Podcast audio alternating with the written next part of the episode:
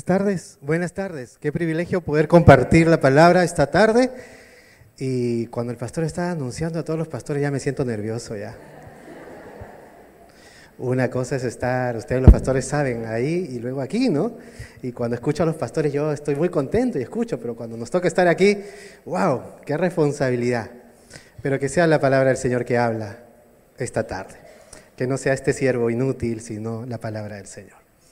Amén. Así que hoy vamos a hablar acerca de lo que la palabra nos, Dios nos tiene que decir para, con, tres consejos, perdón, para tiempos difíciles. Yo le he puesto así porque encontré a través del pasaje tres consejos muy importantes para tiempos tan complicados como los que vivimos. ¿Quiere encontrar lo que vamos a, este, descubrir a través de la escritura? Yo le invito a que pueda acompañarme. Pero antes vamos a pedir al Señor que guíe, que nos guíe. ¿Sí? Incline su rostro y vamos a orar al Señor. Buen Dios del cielo, gracias mientras escuchaba esta canción. Aleluya. Gloria a tu nombre, Señor. Aquí estamos, tu iglesia, recordando tu fidelidad durante todo el año que pasó, pero expectantes de lo que vas a hacer hoy. Y eso no tiene que ver con circunstancias, porque tú no te manejas según ellas, porque tú sostienes en tu mano el universo entero. Y por eso hoy podemos saber que vivimos confiados en tu voluntad. Guíanos a través de la escritura, del pasaje, de lo que nos tienes que hablar. Y sea el Espíritu Santo en cada corazón de los que estamos esta tarde hablando y dándonos palabra propicia a nuestro corazón. Te lo pedimos en Cristo Jesús. Amén y amén. Ok, vino esta, esta porción de la escritura eh, para mí, cuando eh, quería hablar de los momentos difíciles eh, y de las situaciones en que nos encontramos, un pasaje vino a mi mente que es el libro y la carta, perdón, de Hebreos, capítulo 10, versos 19 al verso 25. Yo le animo a que usted pueda abrir su Biblia. Hebreos capítulo 10, versos 19 y 25, porque todo lo que vamos a ver durante este tiempo está basado y está en esta serie que va a construir el autor de Hebreos para mostrarnos lo que Cristo hizo en la cruz, los beneficios de lo que hace Cristo en la cruz con ese sacrificio y su muerte, y también una respuesta que usted y yo debemos tomar frente a esos beneficios de saber que tenemos un Señor y un Salvador. Así que yo le animo a que usted tenga su Biblia abierta en Hebreos capítulo 10, versos 19 al 25 y, siga conmigo la progresión de la lectura porque vamos a ir descubriendo paso a paso cómo el autor va construyendo este argumento eh, para saber que Cristo es superior. Y, y esta palabra apropiada en consejo en el tiempo que vivimos. Decir que vivimos tiempos difíciles ya es redundar. Tenemos un país convulsionado con protestas que originan violencia y repercuten en la economía, crisis política y aún seguimos luchando un poco con la pandemia, sumado a los pronósticos que muchos dicen de esta nivel mundial. Y por supuesto, si esto no fuera poco, la pérdida de valores y las nuevas filosofías que el mundo propone que están lejos de los principios de Dios.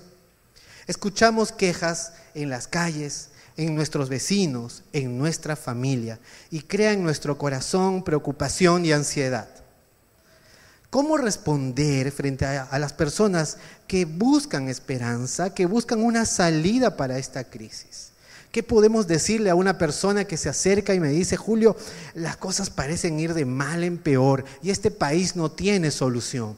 O esta situación parece que va a generar más violencia y, esto parece ser que no tiene y es un callejón sin salida. ¿Cuál es nuestra posición como creyentes? ¿Cuál es nuestra posición como hijos de Dios? ¿Cuál es nuestra posición en medio de esto?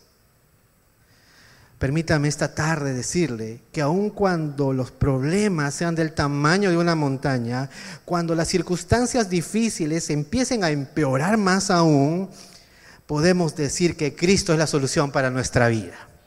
Amén. Y yo quiero comenzar con esto. Le decía al culto primero que con esto podríamos cerrar el sermón. La salida para un mundo caído, para una situación como la que vivimos, es Cristo viviendo en nuestro corazón. Y esa es una gran verdad. Tenemos a un Dios más grande que cualquier situación, porque lo que es imposible para el hombre es posible para el Señor. Y cuando usted tiene a Cristo en su corazón y en su vida, la Escritura dice que usted es más que vencedor. Y esa palabra me llena de esperanza. Soy más que vencedor. Puedo. Con esto en mente, y parece ser que esto es lo que, eh, lo que el autor de Hebreos quiere hacernos recordar, porque a veces en los momentos de crisis olvidamos de dónde procedemos y hacia dónde vamos. Porque en los momentos de crisis nos centramos en nosotros y no alzamos la vista a un Dios que es poderoso y que sigue obrando aun cuando nosotros pensemos que no hay evidencia de esto. Con la mente en eso, permítame iniciar esta lectura, pero es bueno decir que el autor de Hebreos tiene el enfoque de mostrar a Cristo superior. Cuando usted lea la carta de Hebreos, notará que el autor va a enfatizar que Cristo es preeminente sobre todas las cosas. Y todo lo que el Antiguo Testamento implicaba el acercarse a Dios, hoy tiene una nueva visión, un nuevo camino, Cristo Jesús es más que los ángeles, es más que la ley, es más que los profetas. Cristo Jesús es el centro. Recuerde eso. Y el autor de Hebreos va a comenzar argumentando en este capítulo una serie de evidencias de lo que significa el sacrificio de Cristo en la cruz. Y usted lo va a poder encontrar en este capítulo 10. Pero permítame iniciar a partir del 19, una vez que Él ha argumentado el sacrificio de Cristo y que gracias a Él tenemos beneficios de poder tener una relación. El autor de Hebreos va a comenzar el verso 19 y acompáñeme ahí en sus Biblias. Él dice, así que, hermanos, dice, hermanos, iglesia, teniendo libertad para entrar en el lugar santísimo por la sangre de Jesucristo. Lo primero que el autor de Hebreos me dice que en Cristo tengo plena libertad para entrar al lugar santísimo. ¿Cómo es esto, pastor? Hoy podemos decir que usted puede hacer una oración y acercarse a Dios. Usted puede eh, postrarse delante del Señor y el Señor escucha su oración. Parece ser algo muy básico y muy sencillo. Pero el autor de Hebreos está recordando al pueblo que no siempre fue así. Para acercarse a Dios, antiguamente uno tenía que tener todo un proceso. Y, el, el, tabernáculo implicaba la presencia de Dios en medio del pueblo, pero ahí encontramos el lugar santísimo, un lugar especial, donde solamente el sumo sacerdote una vez al año podía ingresar esta presencia significaba la presencia de Dios en medio del pueblo, pero en ese lugar santísimo no todos podían entrar. Porque si alguien que no era el sumo sacerdote entraba, su pecado lo hacía perecer. Qué difícil, ¿verdad? Y uno piensa en ese momento, imaginaba yo, ¿cómo se sentirá el sumo sacerdote un día antes de ese ingresar una vez al año? Porque había un riesgo que él pueda también morir yo pensaba y le decía al primer culto, imagínense que eso fuera hoy. Que toda la iglesia dice ya, va uno a representar, el sacerdote va a ir. Ah, que vaya el pastor Mario, que vaya el pastor Julio, que vaya el pastor. Pero el sumo sacerdote entraba con temor, porque él no sabía qué iba a pasar, pero él se preparaba y había una serie de cosas que tenía que cumplir. Y esto lo va a encontrar en el Antiguo Testamento, pero el autor de Hebreos nos está diciendo que uno, el primer beneficio de tener a Cristo como Señor y Salvador y tener como sacrificio vivo es que tenemos libertad para entrar al lugar santísimo. Es decir, que usted y yo tenemos la libertad de acercarnos a Dios. Yo le pongo esta imagen. Imagínese que usted pudiera acercarse a la autoridad máxima que sus reclamos, que todo lo que usted tiene que, decir a alguien tenga una audiencia. Qué difícil hacerlo, ¿verdad? Pero dice la escritura que ahora usted cuando acepta a Cristo en su corazón y que el Señor se ha acercado, usted tiene libre acceso y la libertad de acercarse a la presencia de Dios. Eso es maravilloso. A veces lo hemos olvidado. Es un beneficio que tenemos, pero que a veces no recordamos lo que significa. Que no necesitamos otra cosa. Que Dios está atento. Que Dios está esperando acercarse. Que tenemos libertad para encontrarnos con Él. La vida de Jesús y más aún, precisamente, su sangre. Mire lo que dice, entramos al lugar santísimo por la sangre de Jesucristo. Eso no, eso no quiere decir que solamente por la sangre de Cristo podemos entrar. Debemos desechar, diga, que nosotros tenemos, eh, podemos hacer algo que nos permita entrar. No, es por gracia, por misericordia, por la muerte de Cristo derramada en la cruz, que por esa sangre usted y yo podemos acercarnos a Dios. Y cada vez que usted tiene un encuentro con el Señor, en su tiempo devocional, en su oración, usted acerca su corazón a Dios. La alabanza dice que no hay lugar más alto que estar a sus pies. Y no hay lugar más precioso que estar en el tiempo con el Señor. Las horas pasan, los minutos corren, pero uno puede estar sabiendo que tiene al Señor allí y que Él escucha su voz. Si usted clama al Señor, Él está escuchándole. Y usted tiene acceso libre para acercarse a Él. Qué privilegio más grande. Y esto es importante. Hebreos nos dice que primero tengo yo esa libertad de acercarme al lugar santísimo, a la misma presencia de Dios. Esto es algo importante. Verso 20 por el camino nuevo y vivo que Él nos abrió a través del velo, esto es de su carne. Nos dice que hay un camino nuevo y vivo. Yo pensaba en estas palabras. Es un camino nuevo porque el antiguo pueblo no sabía que esto iba a pasar o que pensaba que iba a venir un Salvador y que tenía la promesa, pero hasta ese momento se regía a través de los rituales y, todos los preparativos que tenía que tener para acercarse a Dios.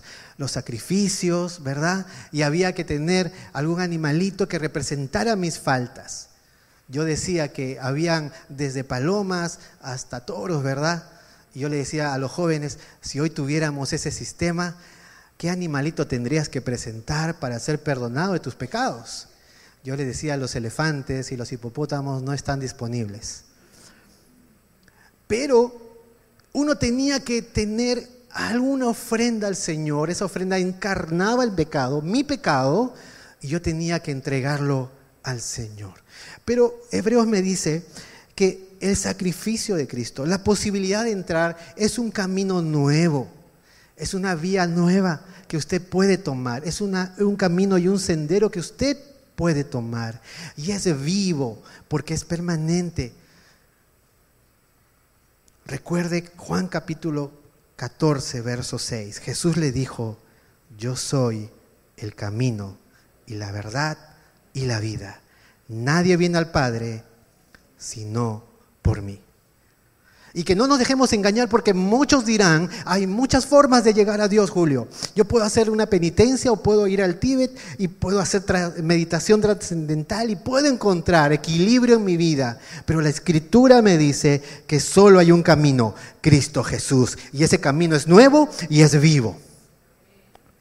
Y eso me llena de esperanza porque sé que hay libertad para acercarme, sé que hay un camino nuevo y vivo.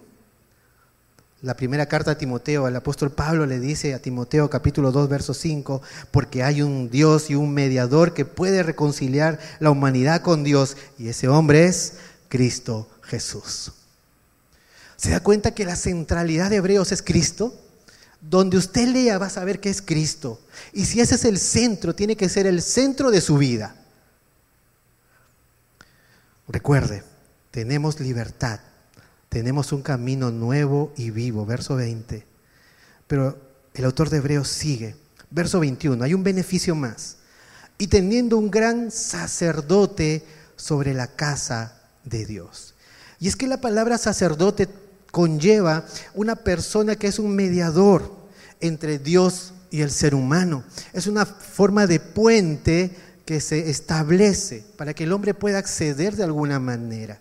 El sacerdote tenía que representar ese papel ante Dios. Es el que llevaba ofrendas y sacrificios por los pecados del pueblo y por su propio pecado. Y al hacerlo, se ponía delante de Dios representando al pueblo. El sumo sacerdote era esta persona. Y Hebreos nos dice, ya no necesitamos ese sumo sacerdote porque hay un gran sacerdote, Cristo Jesús. ¿Y sabe qué? Completa mi idea porque yo decía, hay libertad para acercarme, ya no debo tener temor, me puedo acercar. Hay un camino nuevo y vivo, pero ¿saben lo mejor? Hay un mediador, hay un intercesor hay alguien que si Satanás le dice a Dios, mira cómo se comporta él, él es un hijo infiel, él no te obedece, ahí está Jesús intercediendo por usted y por mí, diciendo, vamos hijo, tú puedes, él ha sido comprado, él va a hacer el camino mejor, él va, eh, va a volver a tomar la senda que yo quiero para él. Usted y yo tenemos a alguien, un abogado, que intercede por nosotros. Y si usted tiene al abogado, al Señor Jesucristo, tiene al mejor. Y saber esto me completa la idea que yo tengo los beneficios de esa eh, muerte en la cruz, pero esa resurrección para vida.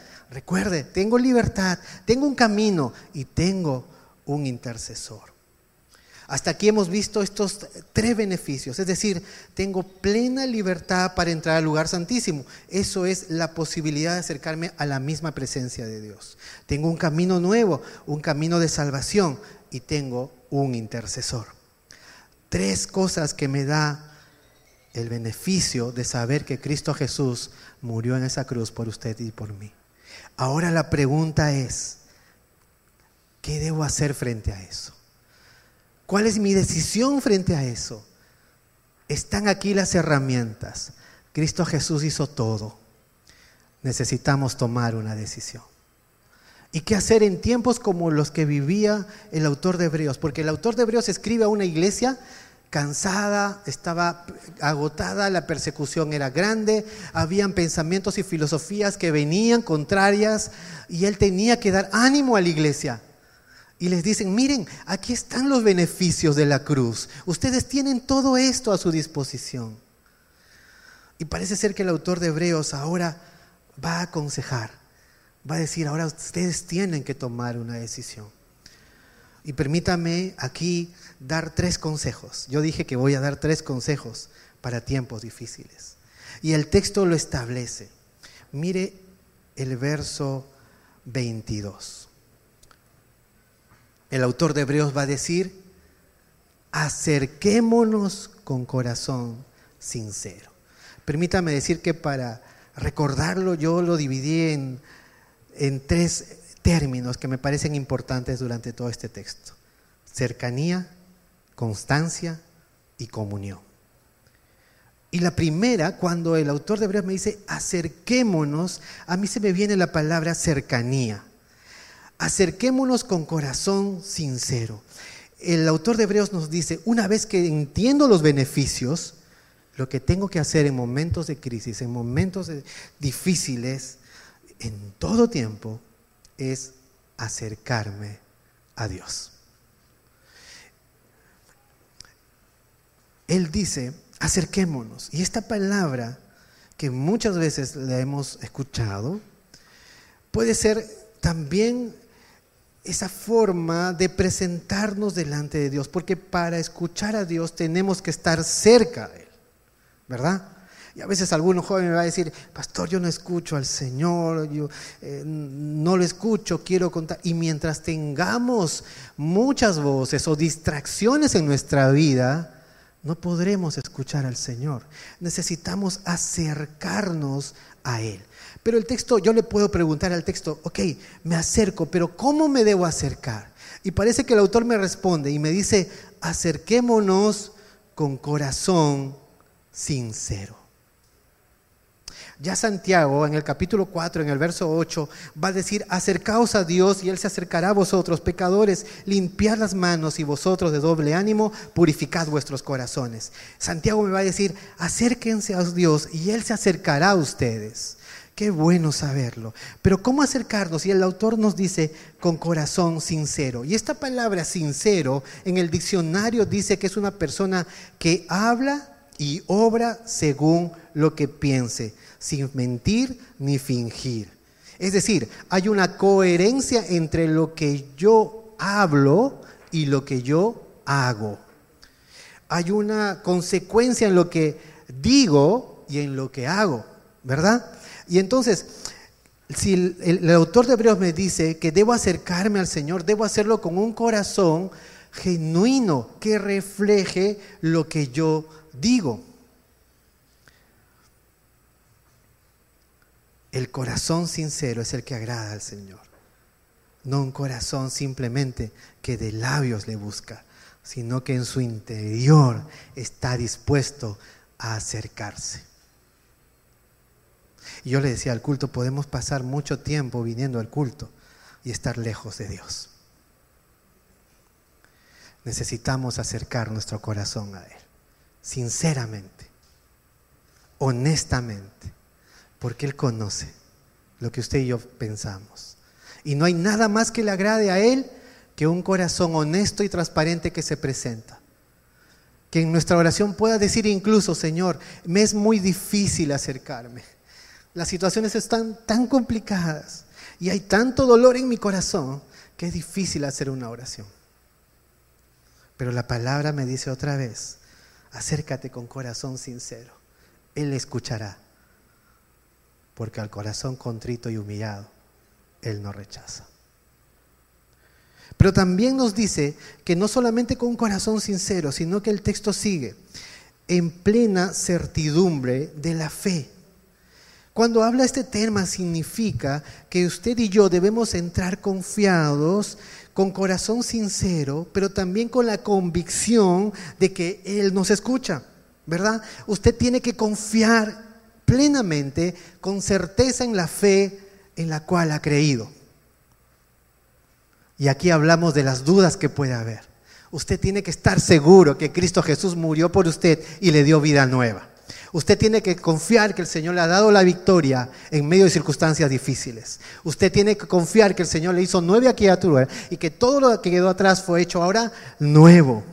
Y que si el pasado le recuerda al Satanás, usted sabe que ahora es nuevo en Cristo Jesús. Y yo le animo a que eso no sea un ancla en el pasado, sino que usted pueda caminar hacia el futuro en plena certidumbre de la fe. Usted tiene que ir convencido de que Dios escuchará, que Dios obrará, que Dios hará. Corazón sincero, plena certidumbre de la fe. Pero también el autor de Hebreos sigue usando la imagen de lo que sucedía en el Antiguo Testamento y va a decir, no solamente corazón sincero, certidumbre de la fe, sino purificados los corazones de mala conciencia. La conciencia, qué difícil, esa que acusa, esa que está aquí, esa voz que te dice, no está bien lo que estás haciendo, no es la forma en que debes vivir. Tú no eres destinado a eso, tú tienes otro propósito en tu vida. Mi sangre corrió para darte una nueva forma de vivir, no para que sigas así. Y la conciencia nos puede, pero dice la palabra aquí que un corazón purificado puede ser una, conciencia que ya no nos condena más. Me encantó este, este verso que encontré, este pensamiento que dice, la conciencia no nos condena más, porque la virtud de su sangre preciosa nos lavó y purificó de una vez para siempre. Y hoy puedo estar limpio delante de la presencia de Dios. Me encantó esa frase, porque cuando tengo mi conciencia sucia, cuando hay cosas en la vida que no le agradan al Señor, yo puedo rendir mi corazón sincero y honesto y encontrar en Él gracia y misericordia. No hay excusa. No hay algo que tú puedas decir, esto es demasiado. El Señor no me va a querer escuchar. Julio, eh, que tú no sabes lo que ha pasado con mi vida. Tú no sabes lo que yo he hecho. Y yo te digo, yo no sé lo que tú has hecho, solo sé lo que Cristo ha hecho, morir por ti. Y qué bueno saber que tenemos en Cristo también un poder tener un corazón purificado. Y finalmente, el autor de Hebreos nos dice que también tenemos y podemos estar con los cuerpos lavados con agua pura. Mire lo que dice ahí, verso 22, última parte. Y lavados los cuerpos con agua pura. Muchos estudiosos afirman que el agua representa al Espíritu Santo quien limpia nuestro caminar de la contaminación diaria. Y eso es un proceso que yo llamo santificación. Escuchaba al pastor Hugo en el culto anterior y él decía, necesitamos saciarnos, ocuparnos de la limpieza y cuando llegamos no hay nada mejor que darse una ducha y volver a sentirnos que estamos activos en nuestro caminar diario nos llenamos muchas veces de impurezas que llegan a nuestro corazón o nos dejamos influenciar por cosas que vienen del exterior y necesitamos ser lavados constantemente por la palabra del Señor. Y usted y yo tenemos que ser lavados con agua pura mediante el Espíritu Santo. Es un proceso de santificación. Y a medida que avanzamos en nuestra vida, necesitamos ese proceso porque nos ayuda a caminar en la voluntad del Señor. Recuerde, la primera C es cercanía. Ahí está en la pantalla. Con corazón sincero, en plena certidumbre de fe, con corazón purificado, con cuerpos lavados con agua pura. Y este último enfoque de cuerpos lavados habla, se da cuenta del cuerpo, de la carne. Y es que tenemos esta naturaleza que mucho nos inclina al pecado. Pero qué maravilloso saber que el Espíritu Santo está ahí para que usted y yo podamos ser guiados en caminar en santidad y en el camino que agrada al Señor. No estamos solos. Usted tiene al Espíritu Santo que le ayudará en ese proceso. No tiene que luchar en sus fuerzas. Deje al Espíritu Santo obrar en usted. Dele lugar para que Él se mueva dentro de usted, para que Él guíe sus decisiones, para que usted sea lleno del Espíritu Santo. La primera C, cercanía. La segunda C, mire lo que dice verso 23, mantengámonos firmes. Y eso yo lo traduzco como constancia. Uno tiene que ser constante. Dice el verso 23, mantengámonos firmes sin fluctuar. Esta exhortación tiene que ver con firmeza, sin fluctuar. Cuando hablamos eh, de eh, sin fluctuar, la palabra griega implica un objeto que se está en vertical y que no se inclina ni para un lado ni para el otro. Lo que la, la palabra nos está diciendo es que usted y yo tenemos que mantenernos firmes. Y le decía al anterior culto, ¿Cuánto necesitamos eso hoy frente a ideas y pensamientos que llegan a nuestra mente? Cuando nos dicen que una familia ahora es dos papás y dos mamás que pueden casarse, cuando nos dicen que ahora las cosas ya no son como antes, que, hay, este, que podemos adoptar identidades eh, y pensar que somos hombres o mujeres si queremos, nosotros tenemos que permanecer firmes en la palabra del Señor. Hermano, hermana, permanezcamos firmes, sin fluctuar. Vaya que nuestros jóvenes, y qué dura tarea tenemos, están siendo bombardeados constantemente para cambiar su forma de pensar y adoptar las nuevas ideologías que pretenden desconocer a Dios, borrarlos del panorama. Pero usted y yo sabemos que mayor es el que está en nosotros que el que está en el mundo. Y usted y yo tenemos un Dios que supera cualquier circunstancia. Y aunque a mí me digan que esto no es así, yo confío en lo que la palabra de Dios me dice, que tengo que permanecer firme y Él me dará fortaleza para resistir. Porque así seré agradable a sus ojos y caminaré en su voluntad.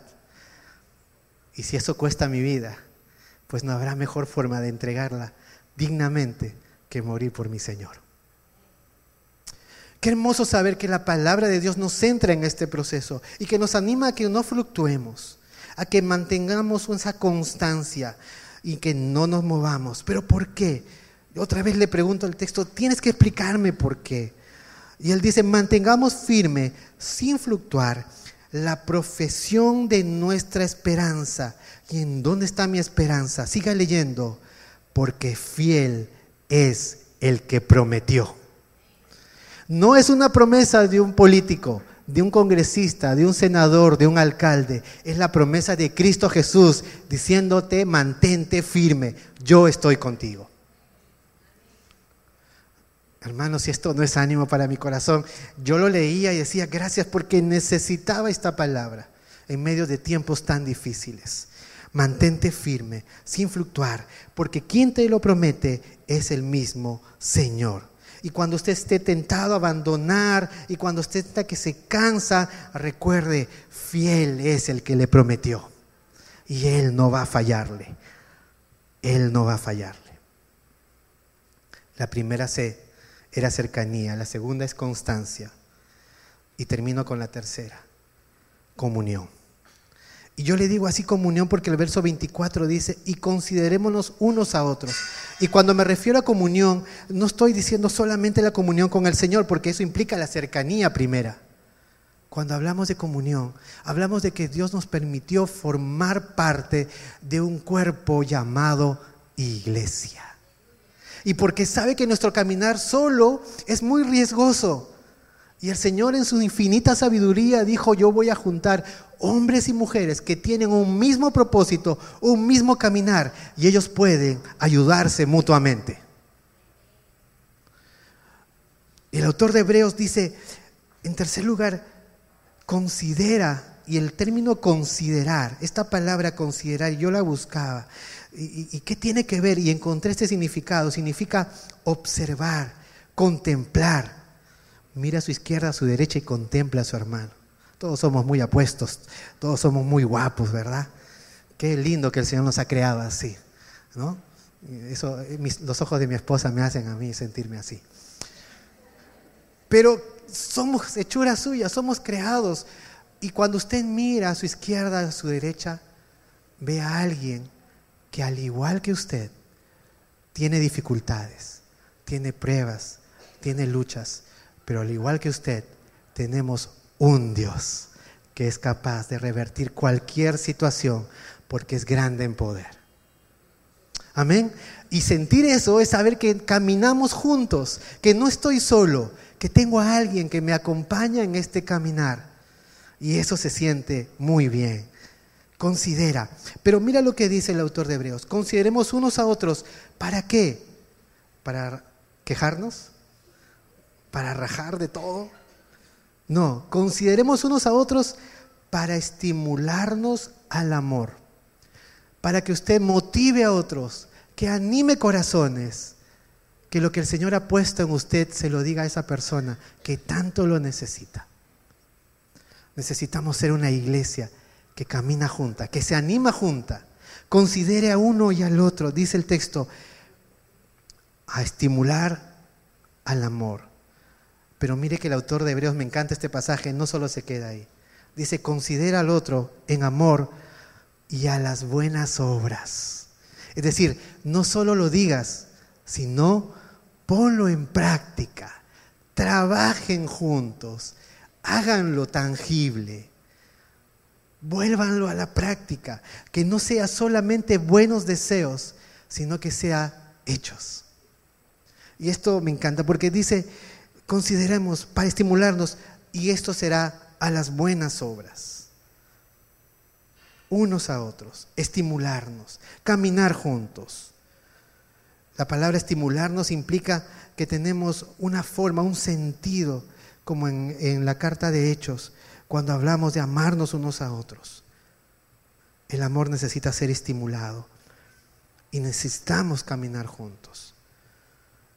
¿Cómo es esto? Y el autor va a terminar esta idea, no dejando de congregarnos. Esto funciona si usted y yo estamos dispuestos a pasar tiempo juntos. No dejarnos de congregarnos. yo le decía al culto anterior que parece que el autor de Hebreos me dice ahí, no dejando de congregarnos como algunos tienen por costumbre. Eso es como yo le decía a mi esposa, es como que a quien le caiga el guante, Me encantó esa frase porque es un llamado de atención como que tú sabes que hay algo en ti que te está impidiendo congregarte. Quizás me resentí con un hermano. No me saludó, se cambió de vereda, no me quiso ver. Y siempre con mi esposa decimos, pero ¿qué culpa tiene el Señor? Él no debe pagar los platos rotos. Es más, la Biblia me llama a que yo reconcilie con Él, a que tenga actitud dispuesta a perdonar. Porque si Él me perdonó de tanto, ¿cómo no voy a perdonar a otros? Y el autor de Hebreos parece decir, mira, no, estos funcionan, no dejan de congregarse como algunos tienen por costumbre. Lo voy a decir igual que la carta.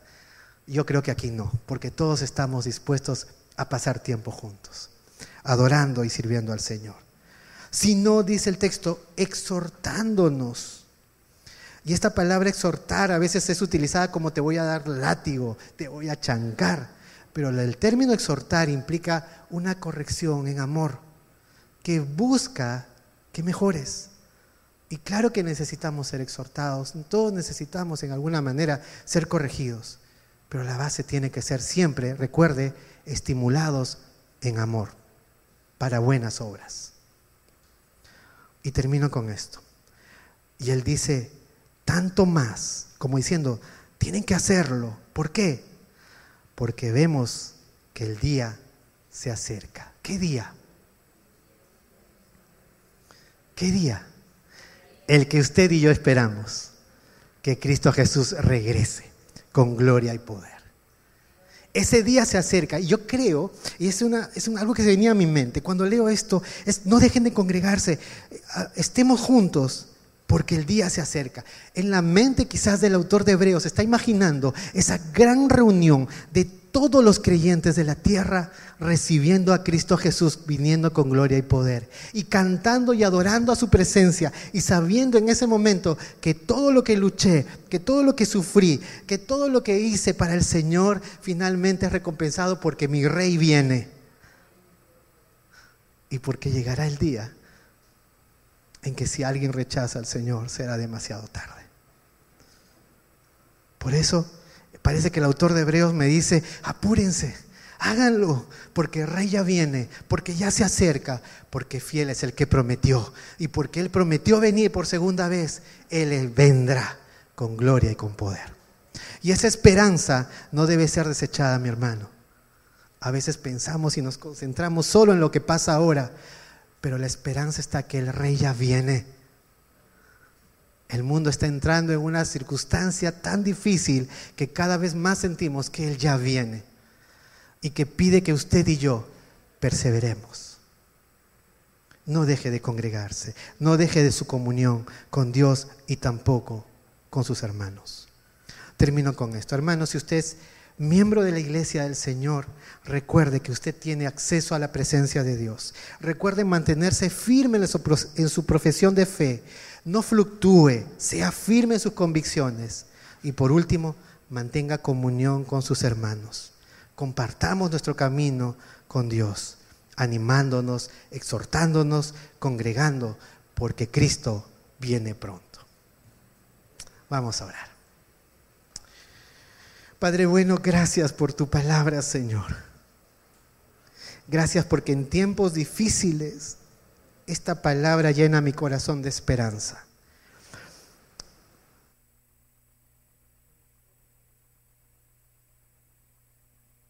Tú has hecho todo, el sacrificio en la cruz. Cumpliste la obra, Señor. Y eso me permite a mí tener la entrada a tu presencia. Gracias porque hoy puedo acercarme al trono de la gracia y puedo acercarme a ti. Perdóname, Señor, si he estado lejos, que quizás he estado resentido, pero hoy quiero acercarme. Y esa libertad de acercarme costó la sangre de Cristo. Y gracias por el privilegio en este camino nuevo y vivo que tú tienes. Permíteme, Señor, acercarme a tu presencia y encontrar ahí gracia y misericordia. Gracias Señor, porque esto también requiere de una decisión, de estar cerca de ti, de ser constante y de tener comunión no solo contigo, sino también con mis hermanos. Gracias, Padre, por este tiempo, porque tu iglesia está aquí. Y si tú aún no formas parte del cuerpo de Cristo, si aún Cristo Jesús no está en tu corazón, no es el centro de tu vida, yo te animo que hagas una oración pequeña conmigo. Ahí donde tú te encuentras. Dile, Señor Jesús, hoy quiero que llegues a mi corazón. Sé que puedes escucharme sé que puedo presentarme delante tuyo. Hoy te acepto como mi Señor y mi Salvador. Habita en mi corazón y hazme una persona diferente. Si esa es tu oración esta tarde, yo te animo solamente que levantes tu mano para orar por ti. No tengo mucho tiempo, pero si esa es tu oración, yo te animo a que puedas caminar con el Señor. Gracias, Padre, por este tiempo. Gracias, Señor, porque en ti hay esperanza, porque no nos has dejado solos, porque tu presencia nos acompaña, por el sacrificio de Cristo por lo que has hecho en nosotros. Gracias Señor, te adoramos, te bendecimos en Cristo Jesús. Amén. Amén. Que Dios les bendiga, mis hermanos.